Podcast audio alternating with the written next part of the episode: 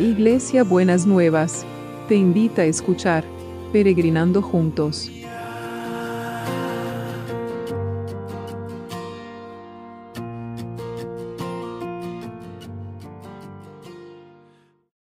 Buenos días mis peregrinos y peregrinas, ¿cómo estamos para empezar este viernes?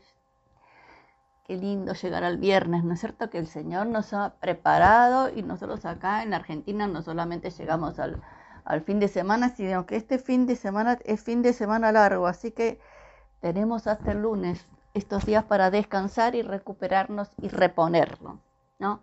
Bueno, eh, me quedé pensando en el, en el eh, en el devocional de ayer, ¿se acuerdan que decíamos que cuando uno consiente a sus siervos, no nos tenemos que sorprender cuando esperan, cuando esperan ser tratados como hijos?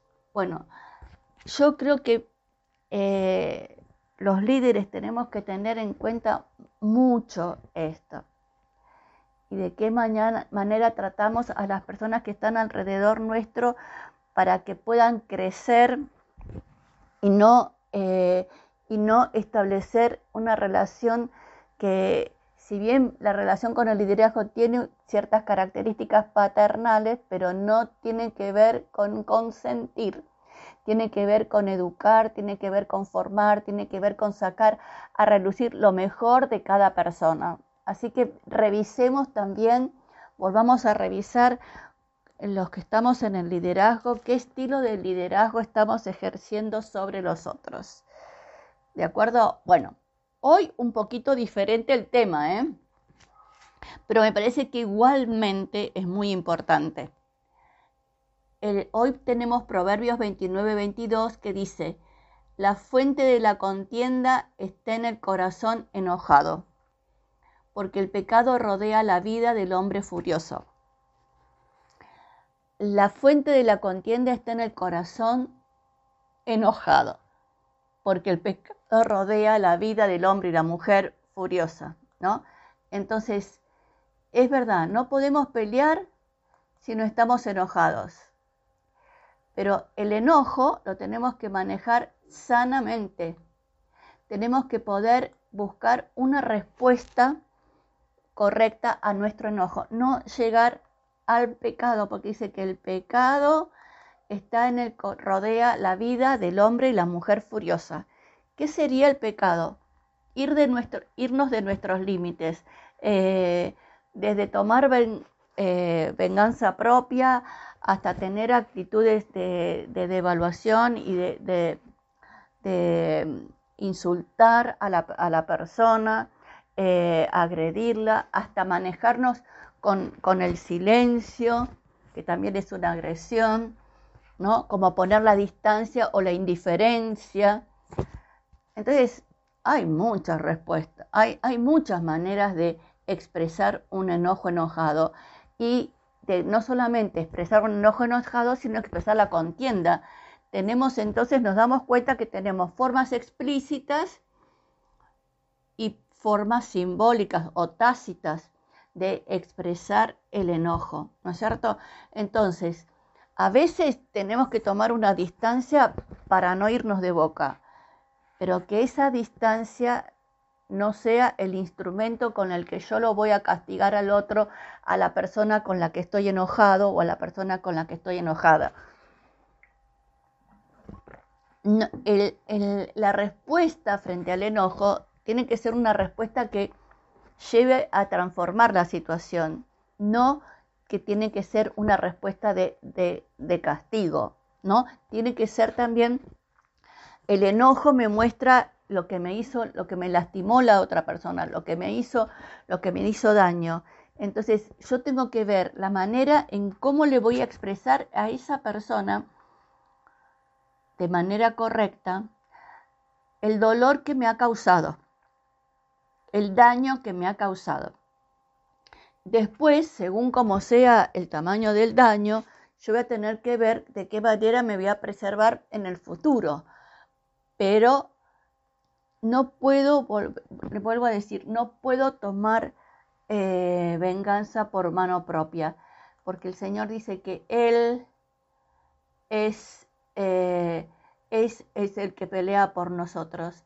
Así que, eh, así que tenemos que tener en cuenta eh, cómo, es, eh, cómo es este proceso y cómo manejamos nosotros nuestros enojos. Seamos sabios en manejar nuestros enojos, ¿de acuerdo? Muy bien. Señor, que realmente vos nos enseñes y nos capacites para poder expresar nuestro enojo de una manera que sea sabia, que una manera que sea proactiva, que de una manera que cree la conciencia que nosotros necesitamos que el otro tenga sobre la situación que nos lastimó y nos dañó. Y líbranos que el pecado nos maneje en la resolución del enojo. Te damos gracias, Señor. Te damos muchas gracias en el nombre de Jesús. Muy bien. Vamos a orar ahora. Miren, Juan Manuel está mejor, ayer lo decíamos, Evan está mejor, Mingo está, está mejor, se están recuperando, pero hoy siento de orar por todos los que están en necesidad. Eh, especialmente quiero que oremos y nos juntemos. Quiero que mis peregrinos y mis peregrinas me acompañen en esta, en esta eh, oración son, en realidad, son dos cosas por las cuales quiero que nosotros oremos hoy. Dos situaciones que veo por los pedidos de oración que se están repitiendo y repitiendo y repitiendo. Una es el cáncer y la otra es el ACV. Con este tema de la pandemia ha habido mucha gente que se ha despertado el cáncer y eh, mucha gente que ha tenido ACV. Cada rato Gabriel tuvo ACV, Juan Manuel está con, con ACV y vimos otras personas que también tenían ACV. Entonces quiero que nos unamos especialmente por esas para que el Señor tome autoridad y dominio sobre el cáncer y sobre estas cuestiones cerebrales, los accidentes cerebrovasculares, bueno, que las personas nos cuidemos, pero que el Señor, la protección del Señor esté sobre cada uno y cada una. Señor, queremos poner a todos los que necesitan. Eh, te damos gracias porque vos estás obrando en la vida de cada uno y de cada una. Pero hoy queremos orar especialmente, no nos vamos a olvidar de Camila, que ella necesita madres y padres que los ha perdido para que, que estén intercediendo delante del Señor por, su salud, pero queremos orar especialmente por aquellos que eh, están sufriendo cáncer y han sufrido ACV. Los que han sufrido cáncer, Señor, si están en tratamiento o están eh, teniendo que eh, atravesar estos tratamientos o están a la espera de, de resultados, los ponemos delante de tu presencia para que vos pongas un manto de protección sobre ellos. El que tiene dominio y poder para destruir el poder de la enfermedad en las personas, sos vos, Señor. Y te pedimos que destruyas el poder del cáncer y que traigas una unción de vida y fortaleza a cada uno y a cada una que está batallando con estas situaciones. Y también queremos ponerte a todos los que han Em, sufrido ACV, Señor, eh, accidentes cerebros vasculares o los que tienen presión alta que puede llegar a, desencadenar en una situación así. Que tu manto de protección esté, que vos les dé sabiduría para poder cuidarse, pero que también puedan, Señor, que destruyas el poder de la enfermedad en los que lo están padeciendo ahora y los que podrían ser candidatos, Señor, que vos destruyas el poder de, la enfermedad en todos, para que la enfermedad no tenga gobierno sobre la vida de las personas, sino que la sanidad y el poder de Dios tenga eh, poder y dominio sobre la vida de las personas. Te lo pedimos en el nombre de Jesús. Amén y amén. Bueno, y también estamos orando por el equipo de salud, Señor, que sean esas manos tuyas que traen sanidad, traen cuidado, traen liberación a cada uno que lo necesita. Gracias por el equipo de salud. Los bendecimos también y ponemos que tú le pongas un manto de cuidado sobre cada uno de ellos y ellas para evitar contagios. Y también que pongas este manto de cuidado sobre los que trabajan para que nosotros trabajemos y podamos tener todo lo que necesitamos. Seguimos orando por la comunidad educativa. Mire, ayer eh, un docente me contaba que tiene un alumno en la escuela secundaria que recién apareció ahora, después de toda la pandemia a clase. Recién apareció ahora. Entonces, esa persona perdió y, lo presencial con las burbujas y todo empezó en las escuelas desde mayo. ¿Qué pasó con esa persona? Hubo negligencia en no poder acceder o no pudo acceder.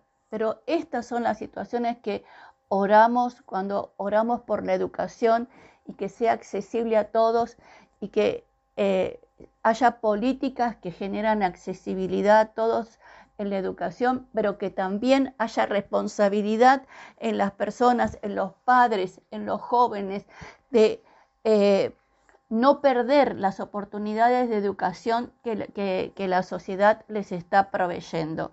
Señor, los ponemos a todos en tu presencia para que realmente vos crees conciencia y, ánimo y deseo en los niños y en los jóvenes y, en los mayores de no perder las oportunidades de educación. Pero seguimos pidiéndote por oportunidades, que haya políticas que generan oportunidades de educación y te damos gracias. Te damos muchas gracias.